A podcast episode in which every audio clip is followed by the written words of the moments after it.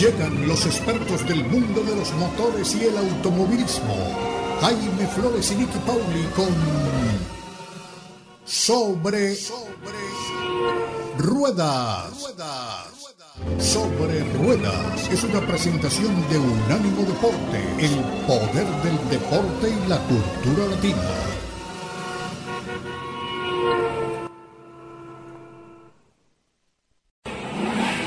Sobre Rueda. Sobre Rueda. El programa donde rugen los motores. Todo bajo la lupa especializada de Jaime Flores y Nicky Paul. Con todo el análisis sobre el automovilismo en el mundo y la industria automotriz. Unánimo Deportes presenta Sobre Rueda. Sobre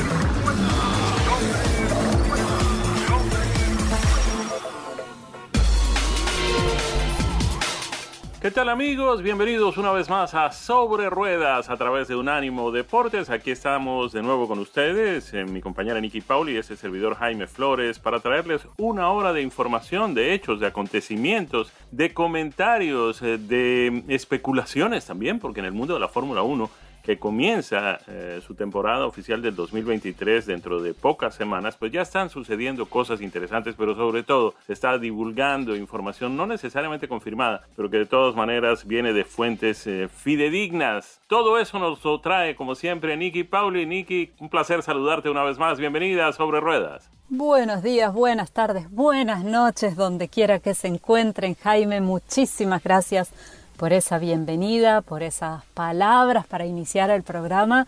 Contentísima de estar contigo, por supuesto, y con toda nuestra audiencia para hablar de ese tema que tanto nos apasiona, que tanto nos interesa y que en estos meses se hace un poquito hasta pesado no tener eh, carreras, no tener Fórmula 1. Eh, acaba de finalizar el Dakar, pero esperamos con ansia la salida a pista de los Fórmula 1 y ya comienza a haber novedades en este sentido. La Fórmula 1 eh, tomará sus vacaciones, un periodo de descanso, muy entre comillas, entre una temporada y la otra, eh, pero las noticias no se detienen nunca. Y digo muy entre comillas porque sabemos que los equipos continúan trabajando en los talleres, aunque los pilotos tomen algunos días de descanso. Generalmente la gente, hay gente que me comenta y seguramente a ti Jaime también, que has trabajado eh, tan cerca de, de, los pilotos en distintas categorías, le preguntan a uno, bueno, ¿qué hacen los pilotos en este tiempo libre? ¿no? ¿Qué, ¿A qué se dedican? ¿Se la pasan de, de fiesta desde que termina la última carrera del campeonato hasta la noche antes de empezar el siguiente? Y la verdad es que no, la verdad es que en la mayor parte de los casos eh, de atletas de alto nivel, como son los pilotos de automovilismo, toman unos días de vacaciones, eh, generalmente eh, entre, digamos, finales de noviembre, en este caso Fórmula 1 terminó ya en diciembre, así que un poquito más sobre la Navidad, sobre las fiestas, celebraciones de fin de año, y toman unos días para pasar con su familia, para hacer algún paseo, un viaje, para em, relajarse un poco también en el tema de, las dietas tan estrictas que llevan y de los entrenamientos tan estrictos que llevan durante todo el resto del año, pero sobre todo para recargar baterías y para descansar un poco, desconectar. Muchos de ellos se desconectan incluso de las redes sociales, eh, no sabemos ni dónde andan, pero son por pocos días. Es ese periodo quizás un poquito entre, como les decía, las celebraciones de fin de año y los primeros días del año, eh, pero ya luego vuelven otra vez a los talleres, vuelven al simulador, vuelven a, las, a, la, práctica deportiva, el entrenamiento físico eh, muy, que muy intenso. Este, estamos hablando de gente que no solamente entrena una, dos, tres veces por semana, un par de horas aquí y allá, es todos los días una rutina de ejercicios eh, muy fuerte. Así que para ellos prácticamente no hay descanso tampoco. Eh, ya tenemos las fechas para los que están muy ansiosos por comenzar a ver los nuevos modelos de la Fórmula 1. Ya tenemos fechas de prácticamente todas las escuderías, no así de, las, de los horarios, algunos todavía faltan por confirmar horario, pero los días ya los tenemos. Así que saquen su agendita y vayan marcando según sea su interés eh, cuál es el equipo que, van a estar esperando con ansias, con ganas esas fotos y esas novedades la mayor parte de los equipos han han, prometido que nos van a mostrar el auto del 2023. Ya tenemos experiencias con esto en las que nos dicen vamos a mostrar, vamos a presentar el auto del año y resulta que nos presentan un dummy. Eh, no, es el auto, por supuesto, que luego va a salir a la pista. es todavía un proyecto por terminarse en muchos casos, bastante definido, sí, pero al ojo, eh, al ojo entrenado eh, todavía a veces falta para que ese auto esté listo y salga a la pista. Entonces anoten, Red Bull será el primero de los que presentará Monoplaza el 3 de febrero. Luego seguirá el equipo Williams 6 de febrero, un día más tarde, el 7, Alfa Romeo, Alfa Tauri presentará su AT04 el 11 de febrero, McLaren el 13 de febrero. Ese mismo día, el mismo 13 de febrero, Aston Martin presentará el AMR 23, Ferrari el 14 de febrero, Mercedes presentará su modelo W14 el 15 de febrero y Alpine el A523 el 16 de febrero falta por confirmarse, por supuesto, el equipo Haas. Si ustedes estaban llevando la cuenta, se dieron cuenta de que había uno de menos por ahí, pues es la gente de Haas. Em, como les decía, no han revelado muchos detalles, la mayor parte de los equipos. Eh, presumimos en este punto que estarán los diferentes eh, pilotos, ya sea los pilotos oficiales y los pilotos de reserva en estas presentaciones pero como la Fórmula 1 ya nos tiene acostumbrados en los últimos años, no todas las presentaciones son em, presenciales, algunas de las presentaciones son online y no son como en el pasado donde se lanzaba la casa por la ventana con celebridades, con teatros alquilados y muchísimos invitados. Las cosas ahora se hacen de una forma un poco más discreta. En parte sí, por lo que ocurrió eh, durante la pandemia, pero también, por supuesto, porque eh, los presupuestos hay que cuidarlos, hay un techo presupuestario, hay cosas que no se pueden pasar eh, tan fácilmente dentro de esos gastos y que si hay que colocar el dinero en algún lugar es preferible colocarlo, por supuesto, en el desarrollo del auto, ¿no? aunque los equipos de Fórmula 1 vamos que tienen la plata para ambas cosas. No nos vamos a poner con, detalles a decir que no.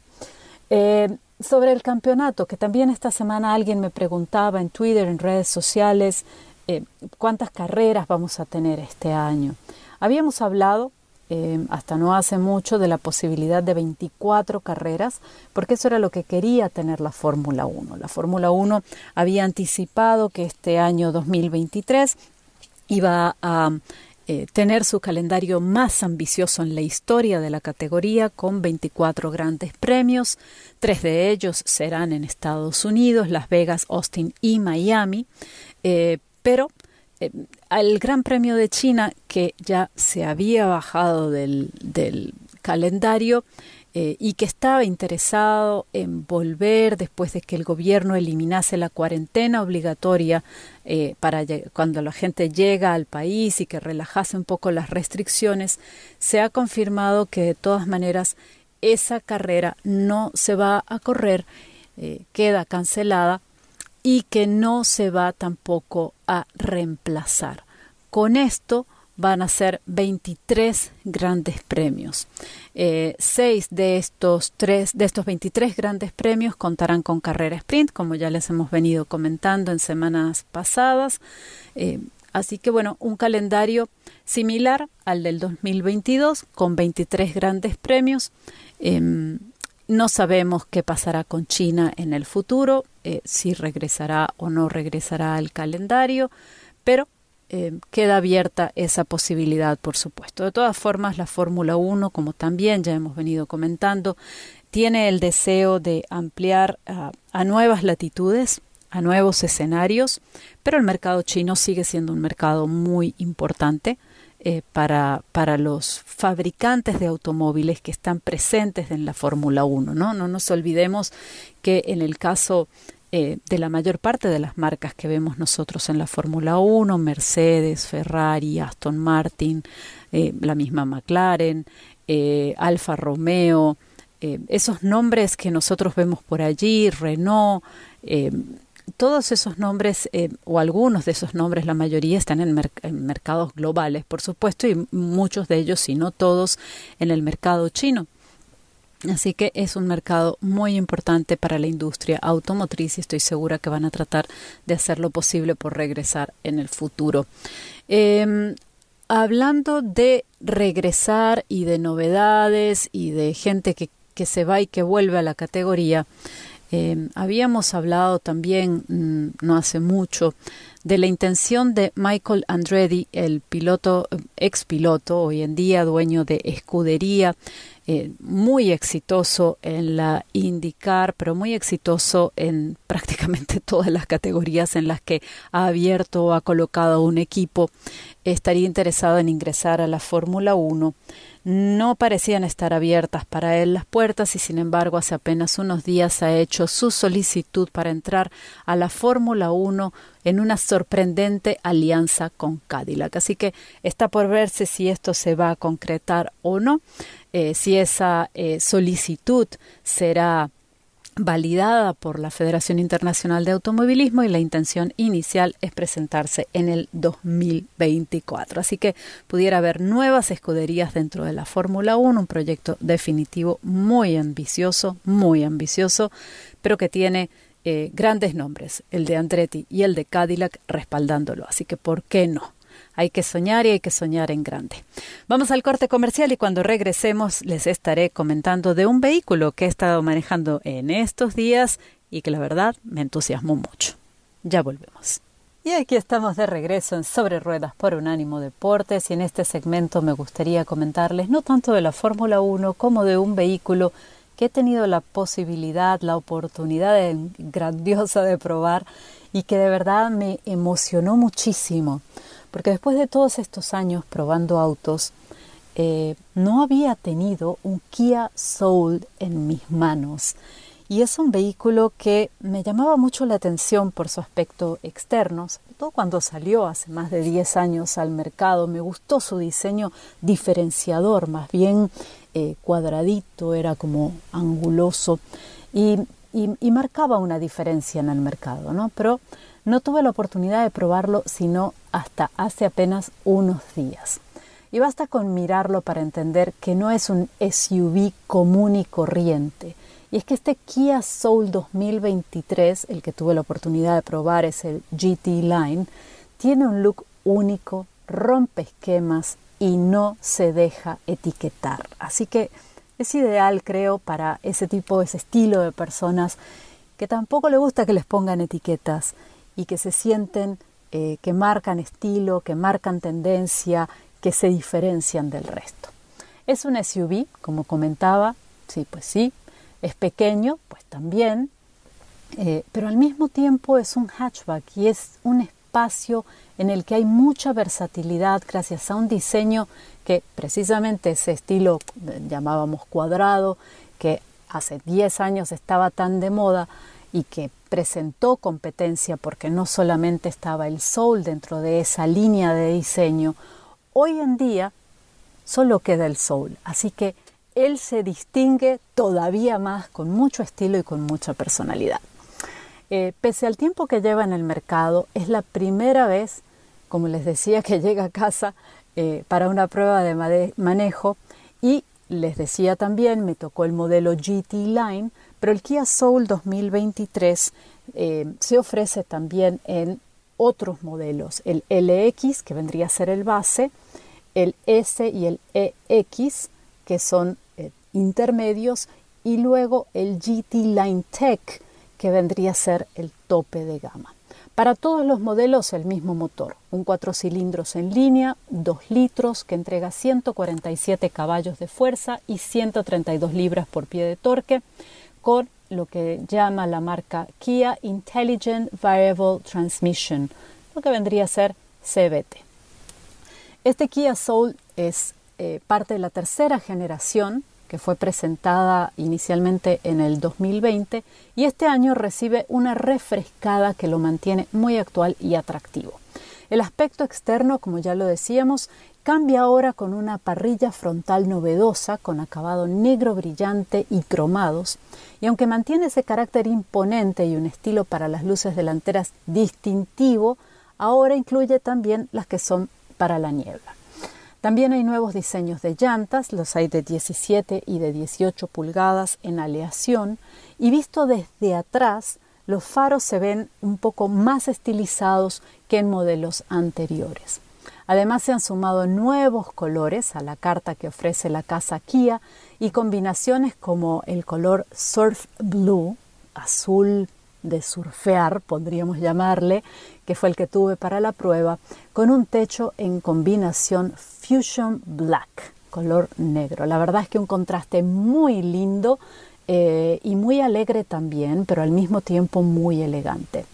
Hay dos paquetes de opcionales para reforzar aspectos como tecnología y conveniencia que vendría a ser la comodidad a bordo del vehículo.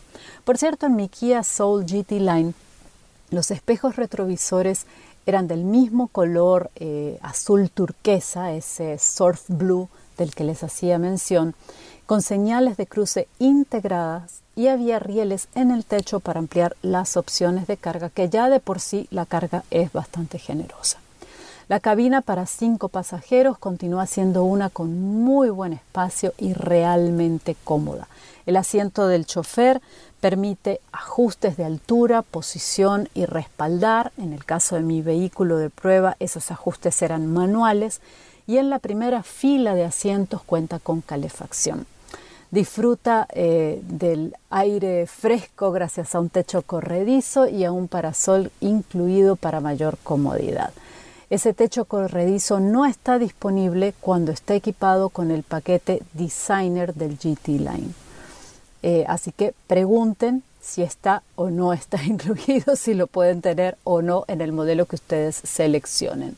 La tapicería es una combinación de tela y de lo que llamamos syntex, que viene a ser como una especie de cuero sintético, con muy, eh, muy agradable el acabado al tacto, debo decir. Además, en este caso, el auto, el GT Line, tiene eh, pespuntes en color rojo, tanto en el volante como en la tapicería de los asientos, que le da todavía un toque de más alta gama. El volante, además, ya que lo menciono, tiene ese diseño deportivo que es plano en la parte eh, inferior con muy buen agarre y tanto el volante como el selector de marchas están forrados en cuero. En la segunda fila de asientos, eh, hay que decirlo también, pueden ir perfectamente tres pasajeros y es muy pero que muy cómoda. Eh, es bastante amplia. Los asientos traseros son abatibles, con lo que el espacio en el área de carga se puede ampliar.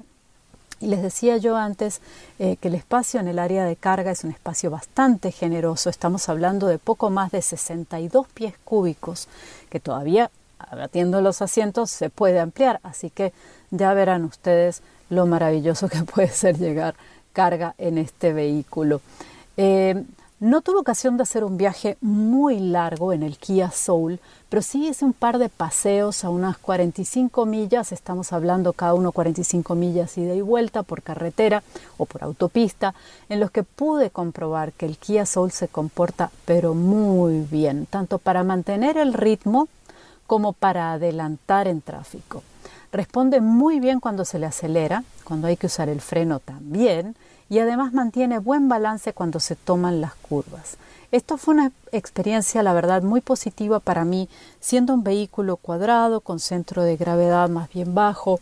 Eh, yo pensé en algún momento que podía ser un vehículo que se sintiera inestable, nada más lejos de la realidad. Es un vehículo que se siente sólido y estable en cualquier circunstancia. Me tocó manejar incluso en la, en la carretera con lluvia y con viento eh, y el vehículo en ningún momento eh, perdió eh, esa, capacidad de agarre, esa ah, línea, no se desviaba, así que un vehículo que se siente muy seguro.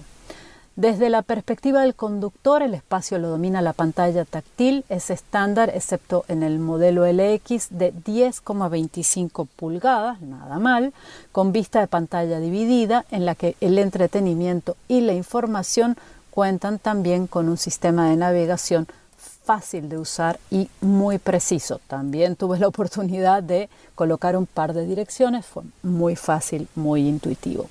Kia Connect funciona muy bien y hay que notar que a través de esa conexión telefónica se pueden enviar mensajes de texto con voz y acceder a las aplicaciones. El Kia Soul 23 cuenta estándar con Apple CarPlay y Android Auto, conexión Bluetooth, carga inalámbrica para el móvil y dos puertos USB. Así que son cosas que hay que tener en cuenta. Si a usted le gusta la música o escuchar radio cuando maneja, agradecerá el sistema de audio premium Harman Kardon con amplificador externo, amplificador para tonos graves y 10 parlantes. El sistema básico solamente trae 6 parlantes, pero yo tenía esta eh, versión premium. Eh, por si todo esto fuese poco, el Kia Soul 2023 cuenta con una excelentísima garantía de 10 años o 100 mil millas y el precio el precio del Kia Soul 2023 en su modelo base arranca por debajo de los 20 mil dólares, 19.980. Así que como les digo siempre, no tienen que creer todo lo que nosotros les contamos. Los invito a que pasen por un concesionario de Kia, a que se familiaricen con el Kia Soul 2023 y que vean todos los detalles y toda la tecnología que tiene a bordo, porque la verdad es que es un vehículo que vale cada dólar que uno paga por él. Es un vehículo muy atractivo, muy lindo, muy diferenciador, muy joven, muy dinámico y que como verán me gustó muchísimo. Así que los invito a que lo conozcan. Nosotros ahora vamos al corte comercial y cuando regresemos Jaime les va a estar contando novedades de la industria automotriz y los vehículos que ha venido manejando. Así que no se vayan, quédense con nosotros. Y aquí estamos de regreso con ustedes en otro segmento de nuestra edición de hoy de Sobre Ruedas a través de Unánimo Deporte. Vamos a hablar un poco del mercado automotriz, porque bien, ha comenzado un año, un año 2023 que los fabricantes y sobre todo los consumidores esperan que sea mucho mejor que el año 2022. A ver, tuvimos dificultades durante una época, a partir del año 2008-2009, las eh, ventas de vehículos comenzaron a caer, tuvimos una crisis en la industria automotriz, eh, se declaró en bancarrota uno de los fabricantes más grandes del mundo, tal vez el más grande en ese entonces, que era el eh, fabricante norteamericano General Motors. Los demás fabricantes también tuvieron dificultades, era una crisis financiera muy seria causada por lo que se conoció entonces como las hipotecas basura. Pero bien, eh, las cosas se superaron, la industria automotriz volvió a las cifras eh, que tenía anteriores justamente a esa crisis del año 2008 y 2009, hasta que llegó en el año 2020 la pandemia del COVID-19. Esto causó una debacle monumental en todos los medios financieros del mundo eh, y la industria automotriz, particularmente la norteamericana, no podía quedarse atrás tuvimos dificultades, las ventas de los vehículos cayeron significativamente por una serie de razones. Eh, comenzábamos a superar todo esto, pero apareció otro problema que era eh, la falta de suministro de semiconductores. A ver, estas pequeñas piecitas electrónicas que se fabrican, la mayoría de ellas en el extremo oriente, pues son hoy fundamentales en prácticamente todo lo que hay dentro de un vehículo. Es decir, no es un solo semiconductor, todo, cualquier cosa que uno hace dentro del vehículo, encender las luces, encender los limpiaparabrisas, el sistema de audio, el eh, aparato que mueve hacia adelante o hacia atrás las sillas, el que abre o cierra las ventanas, en fin, todas las cosas que suceden dentro de un vehículo suceden porque hay un semiconductor en alguna parte que le ordena a el motor o al actuador de esa eh, función que haga lo que tiene que hacer. Cuando no hay esos semiconductores, que no son necesariamente iguales todos, es decir, no es el mismo producto el que sirve para todas estas eh, eh, funciones, pues es muy difícil fabricar un vehículo. De hecho, llegamos al punto en que los fabricantes, para no quedarse con sus vehículos sin poderlos vender, han tenido que venderlos sin todas sus funciones eh, trabajando. Es decir, por ejemplo, uno compra un vehículo y es muy probable que le diga al Mm, concesionario tiene que traerlo dentro de unos meses para que le pongamos el semiconductor que hace falta y mientras tanto usted no puede usar eh, mm, una determinada función, como por ejemplo el sistema de masajes que tienen algunos vehículos o el sistema de calefacción separado para el eh, conductor y el pasajero. Obviamente se trata de funciones superfluas, no pueden ser las funciones eh, fundamentales y mucho menos aquellas que comprometen la seguridad del vehículo. Pero mm, como resultado de, este, mm, de esta escasez de semiconductores, los fabricantes han tenido que reducir significativamente eh, la cantidad de vehículos que ponen en el mercado. Cuando todo comenzaba a normalizarse en este año 2023, han surgido otros problemas, de acuerdo con los expertos. Uno de ellos tiene que ver con el incremento en las tasas de interés que ha ordenado la Reserva Federal de los Estados Unidos, el Banco Central Norteamericano, justamente para tratar de mm, combatir el incremento en la inflación que ya supera el 8% en los últimos meses. Pues bien, con esas tasas de intereses más altas, lo que se ha venido produciendo ahora que los vehículos pueden estar disponibles, o sea, ahora que puede haber vehículos en los concesionarios para que la gente vaya a comprarlos, lo que ha mm, producido este aumento en las tasas de interés es una caída en la demanda. Y todos sabemos que hay una ley que es eh, eh, imposible dejar de cumplir, que es la de oferta y demanda cuando hay mucha oferta de vehículos y no hay mucha demanda, pues los precios bajan y es lo que puede comenzar a suceder en este año 2023.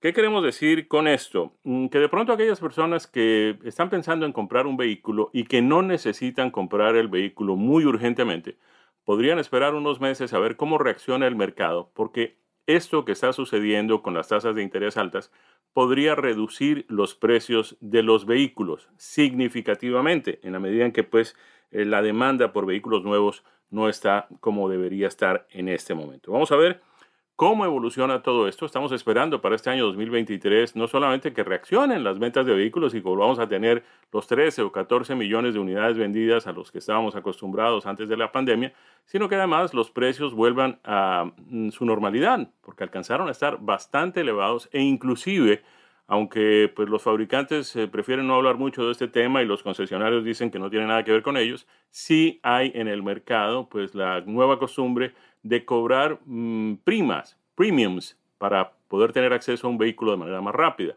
¿Qué pasa? Alguien quiere comprar, por decir algo, un automóvil deportivo convertible, ese automóvil deportivo convertible tiene mucha demanda, luego no está disponible en ese momento, pero de pronto aparece uno u otro por allí que podría estar, sí, este sí, disponible, pero por el cual hay que pagar una prima adicional que puede llegar a los 15, 20 o 25 mil dólares y en algunos casos en vehículos pues mucho más exóticos puede llegar a precios mucho más altos. Puede ser que todo eso se acabe este año cuando las cosas estén regresando a su normalidad. Otro hecho importante que sucederá en la industria automotriz este año es la incidencia en el mercado de más vehículos eléctricos, vehículos eléctricos puramente eléctricos, vehículos híbridos de conectar o vehículos semieléctricos, como algunos ya lo están llamando, o inclusive los mismos vehículos híbridos que ya tenemos en el mercado desde hace un buen tiempo. Eh, las ventas de estos vehículos podrían estar aumentando significativamente en la medida en que pasen algunas cosas en materia legislativa, como por ejemplo eh, que el Congreso decida mm, que los vehículos que son fabricados en otros países, no necesariamente los norteamericanos, que en este momento pues están recibiendo el beneficio de un estímulo fiscal, pero aquellos que son fabricados en otros países, como es el caso de Corea, Japón, en fin, eh, Alemania, Inglaterra, en fin, otras naciones, donde ya se están produciendo eh, vehículos eléctricos en grandes cantidades y se comercializan también con mucho éxito, esos vehículos puedan llegar a los Estados Unidos y ser beneficiados por los eh, estímulos fiscales que está ofreciendo el gobierno para los vehículos eléctricos que son fabricados en los Estados Unidos. Y ahora que hablamos de lo que está sucediendo en otros países, hay un tema interesante y es que ya en algunas naciones, quiero referirme al caso particular de España, Nicky me hizo llegar una publicación muy interesante sobre una firma en España que está transformando vehículos eh, convencionales de motor de combustión interna en vehículos eléctricos. Un proceso que dura más o menos cuatro horas y que podría tener un costo cercano a los 10 mil dólares. Pero tengamos en cuenta que si el estímulo fiscal está ya en 7.500 dólares, esa transformación, esa conversión de un vehículo de gasolina en un vehículo eléctrico terminaría costándonos efectivamente más o menos 2.500 dólares, es decir, es lo que saldría de nuestro bolsillo, porque los otros 7.500 dólares saldrían eh, del erario público, es decir, sería el incentivo que nos da el gobierno. La transformación, repito, dura cuatro horas, puede hacerse en eh, una gran cantidad de vehículos y consiste simplemente en que reemplazan el motor a gasolina, la transmisión y todo lo demás que viene dentro de la, eh, del capó, del compartimiento del motor, por un motor eléctrico. Eh, hay muy poco adicional que habría que cambiar. El sistema de dirección es básicamente el mismo. Los sistemas de climatización del vehículo son básicamente los mismos. El sistema de transmisión pues viene directamente instalado con el motor en los autos eléctricos generalmente eh, y particularmente los que tienen tracción solamente en dos ruedas, en este caso sería tracción eh, delantera para que el motor eléctrico vaya justamente donde venía el motor del vehículo convencional, pues esa transmisión es directa a las ruedas de manera que no existe una caja de cambios eh, ni nada que se parezca. Los frenos son fundamentalmente los mismos, siguen siendo alimentados por sistemas de... Mm, creación de presión hidráulica que vienen eh, pues ajustados con las mismas correas que están instaladas dentro del motor eléctrico o al lado del motor eléctrico. En fin, todo lo demás sería básicamente lo mismo y lo único realmente adicional que habría que ponerle al vehículo sería pues un sistema mm, de baterías dependiendo de la autonomía y dependiendo de la potencia que tenga el vehículo podrían ser o ocupar más o menos el mismo espacio que hasta hoy ocupaba el tanque de gasolina de ese vehículo de manera que pues esta puede ser una tendencia muy interesante Todavía no tenemos conocimiento de que se está haciendo aquí en los Estados Unidos, pero bien pronto podría estar llegando también a nuestro mercado. Nos vamos, cumplimos compromisos y cuando regresemos tendremos para ustedes eh, impresiones de manejo de un par de vehículos interesantes que hemos tenido la suerte de conducir. El Audi RS3 y el Kia Telluride. Ya regresamos con más aquí en Sobre Ruedas a través de Unánimo Deportes. Y dicen que cuando uno le está pasando bien el tiempo se va rápido y a mí se me ha ido volando. Hemos llegado al cuarto segmento de Sobre Ruedas por Unánimo Deportes. Y en este segmento Jaime nos va a contar qué vehículos ha tenido la oportunidad de conducir por estos días. Jaime, el micrófono es todo tuyo. Así es, Nicky, muchas gracias. Sí, tenemos eh, la oportunidad ahora de compartir con ustedes las impresiones de manejo de un par de vehículos realmente excepcionales, cada uno en su segmento. Vamos a comenzar con el Audi RS3 y más adelante estaremos hablando del Kia Telluride. Obviamente pertenecen a dos segmentos distintos, uno es fabricado en Alemania, el otro es fabricado aquí en los Estados Unidos con piezas coreanas. Y vamos a empezar justamente con este eh, alemán, un alemán compacto, un alemán em, sedán de cuatro puertas, que cuando uno lo ve desde afuera ya muestra un poco sus intenciones de, llevarlo a uno por el camino de, qué sé yo, no necesariamente respetar las normas, eh, sobre todo en lo que tiene que ver con límites de velocidad y esas cosas. Es un vehículo bastante, bastante tentador, por llamarlo de alguna manera. A ver, tiene motor frontal, tiene tracción en las cuatro ruedas, tiene capacidad para cinco pasajeros y es un sedán que como su número lo indica, eh, estamos hablando del número 3, pues es, eh, digamos, en, la franja eh, de autos más pequeños del fabricante alemán Audi. Tiene un motor turbo cargado con enfriamiento mm, interno mm, de cinco cilindros en línea. Es un motor muy poco común obviamente en estos días. Ya tuvimos motores de cinco cilindros eh, hace un tiempo atrás. Volvo, por ejemplo, si mal no recuerdo, tenía uno.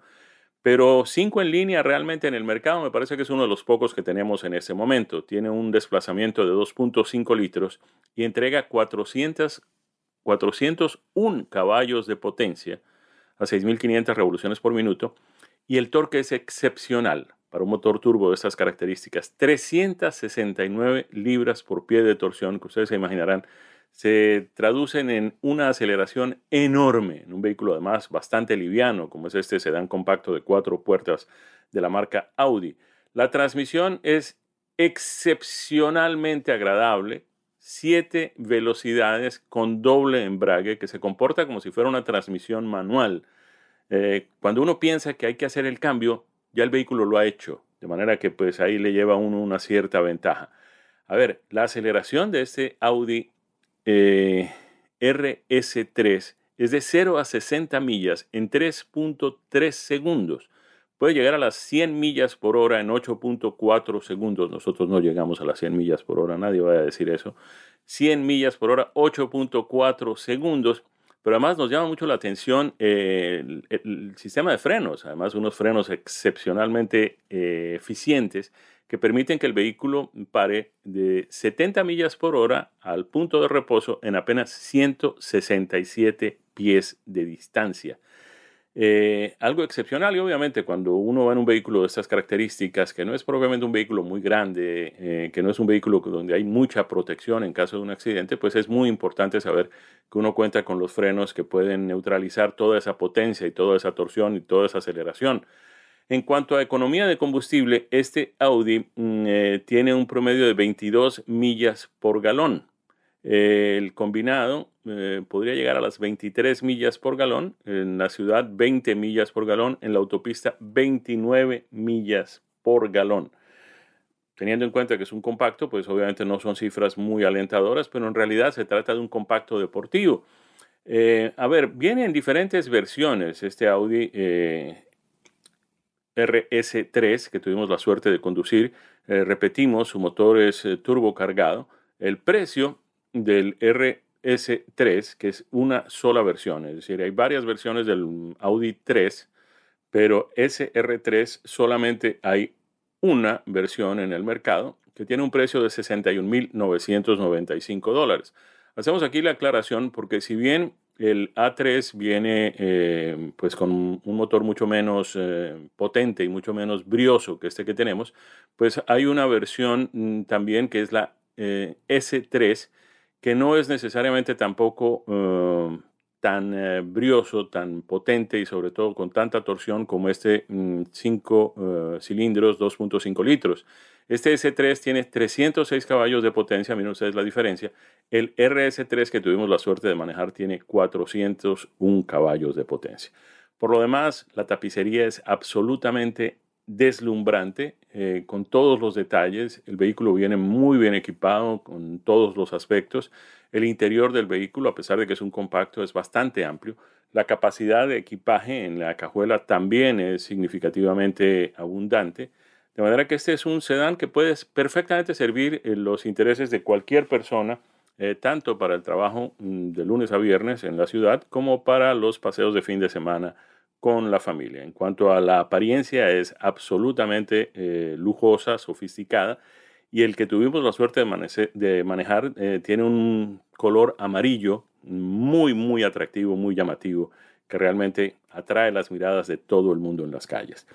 De este Audi RS3 vamos a pasar al Kia Telluride. El Kia Telluride es mm, una mm, camioneta, un SUV de gran tamaño, de tamaño completo, del fabricante coreano, eh, que podría compararse muy cercana y creo hasta que comparten plataforma con el eh, modelo de Hyundai, el Palisade. En este caso, el Kia Telluride que tuvimos la suerte de manejar, tiene además una capacidad de remolque de 5.500 libras, lo que convierte este vehículo en un vehículo de familia, de gran tamaño, en fin, de todo lo demás, en un vehículo capaz de transportar, qué sé yo, botes, eh, mm, vehículos recreativos o cualquier tipo de remolque de hasta 5.500 libras de peso. Viene en toda una serie de versiones, em, a ver, son 3, 6, 9, 10 versiones distintas que comienzan con el más eh, sencillo, el modelo LX, que tiene un precio de 37.255 dólares, pero pueden llegar a la versión que manejamos, que es la SX Prestige X Pro, y que tiene un precio básico de 54.350 dólares. Este vehículo viene equipado con un motor de 6 cilindros en B que entrega 291 caballos de potencia y 262 libras por pie de torsión. Viene acoplado con una transmisión automática de 8 velocidades eh, que pues eh, impulsa el eje delantero. También puede tener opcionalmente tracción en las cuatro ruedas, pero repetimos, es algo opcional. El Telluride X eh, de la línea X que, probamos, pues eh, tiene una aceleración de 0 a 60 millas en 6.8 segundos, que obviamente no se compara con un vehículo deportivo y mucho menos con un, um, compacto, un sedán, eh, pero que teniendo en cuenta el peso de este mm, SUV de gran tamaño, pues es una aceleración bastante, bastante competitiva, 6.8 segundos. Veamos en términos de consumo de combustible cómo se comporta este Kia Telluride que tuvimos la suerte de manejar.